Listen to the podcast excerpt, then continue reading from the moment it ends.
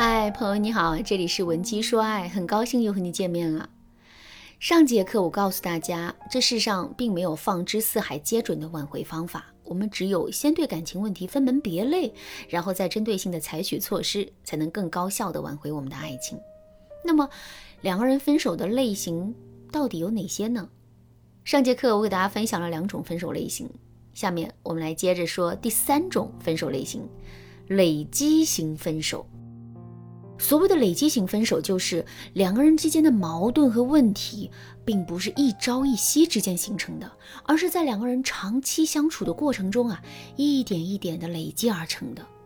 累积型分手本身具有一个非常鲜明的特点，那就是问题不大，但解决难度不小。首先，累积型分手的主体问题都不会是大问题。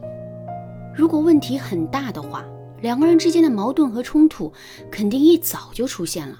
换句话说，就是那个主体的问题啊，根本就不会这么悄无声息的累积下来。可是，尽管最开始的问题是小问题，但这里面毕竟有时间的加持，在时间的作用下，这些小问题也会由量变形成质变，最终变成一个难以解决的小问题。举个例子来说，沟通问题原本就是一个小问题，毕竟这世上没有任何一对情侣啊是从来都不会吵架拌嘴的。可是，如果两个人都没有意识到，并及时的消除彼此之间的沟通问题，那么这个问题就会一点一点的累积下来。那么累积之后的结果是什么呢？没错，两个人都会变得懒得跟对方沟通，甚至是一跟对方沟通就火大。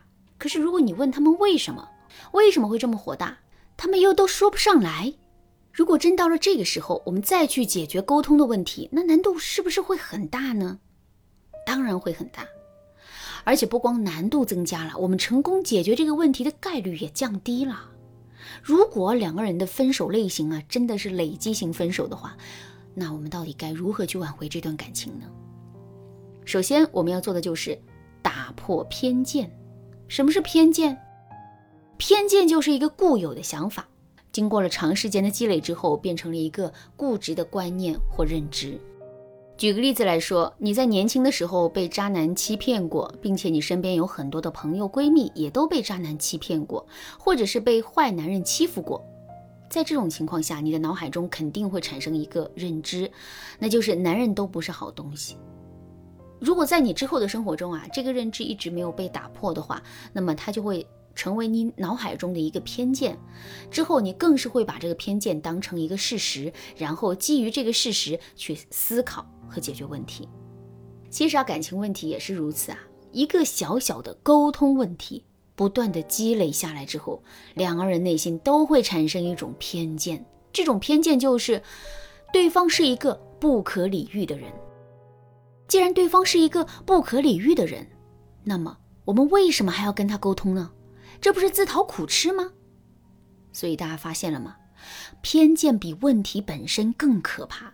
因为偏见剥夺的是我们解决问题的机会，同时这也启发我们，想要更好的解决累积型分手的主体问题，我们就要先去打破男人对我们的偏见。具体该怎么操作呢？其实啊，我们可以使用打破预期的方式来提醒男人对我们有一个新的认识。你身边有一个特别内向的朋友，平时的时候他说话很少。即使偶尔说上几句话，也是轻声细语的，一点气势都没有。在这种情况下，你是不是会对这位朋友产生一种偏见，觉得他就是一个超级内向的人呢？肯定是会的。可是，如果有一天你发现这个朋友竟然站在演讲台上，当着几百个人的面激情演讲，侃侃而谈呢？这个时候，原先的那个固有的认知，是不是一下子就被打破了？肯定也是会的。感情问题也是如此啊，我们也要通过一种强烈的反差去打破男人的认知，只有这样，男人对我们的偏见才会消失。还是拿沟通的问题来说吧，假设男人讨厌跟我们沟通的原因是他觉得我们的思维太简单，说起话来又很任性和偏执，那么我们就要找一个机会，努力表现出跟这些描述相反的特点。比如，我们可以在男人遇到挫折的时候啊，轻轻地走到他身边，并安慰他说：“遇到挫折是好事，这说明你一直在突破自己，一直在成长。”你想一想啊，一个随遇而安、不思进取的人，会有你这样的烦恼吗？当然不会。但与此同时啊，他们也绝不可能会成长。听到这段话之后，男人还会觉得我们是一个思维简单的人吗？当然不会啦。男人只会觉得他之前对我们的认知可能出了问题。打破偏见的方法还有很多，如果你想对此有更多的了解和学习，可以添加微信文姬零七零，文姬的全拼零七零来获取导师的针对性指导。当然啦，打破偏见只是第一步，在这个基础上，我们还要给到男人更多的希望。那为什么一个人会非常坚决地拒绝一件东西，或者是非常坚定地放弃一件东西呢？原因很简单，因为他在这件东西身上看不到希望了。感情也是如此，为什么男人会这么坚定地拒绝跟我们沟通呢？其实啊，这也是因为他在我们身上已经看不到两个人的沟通变好转的希望了。所以，想要男人回心转意，我们就必须要给到他这样的希望。首先，我们一定要在沟通的方面让自己有一个基础性的提升。另外呢，在这个基础之上，我们还要在男人面前表达我们对这个问题的反省，并给男人勾勒出未来的愿景。比如，我们可以对男人说：“之前我一直都没有意识到我们之间的沟通竟然存在这么大的问题，现在我终于意识到了这一点，也明确了自己应该提升的方向。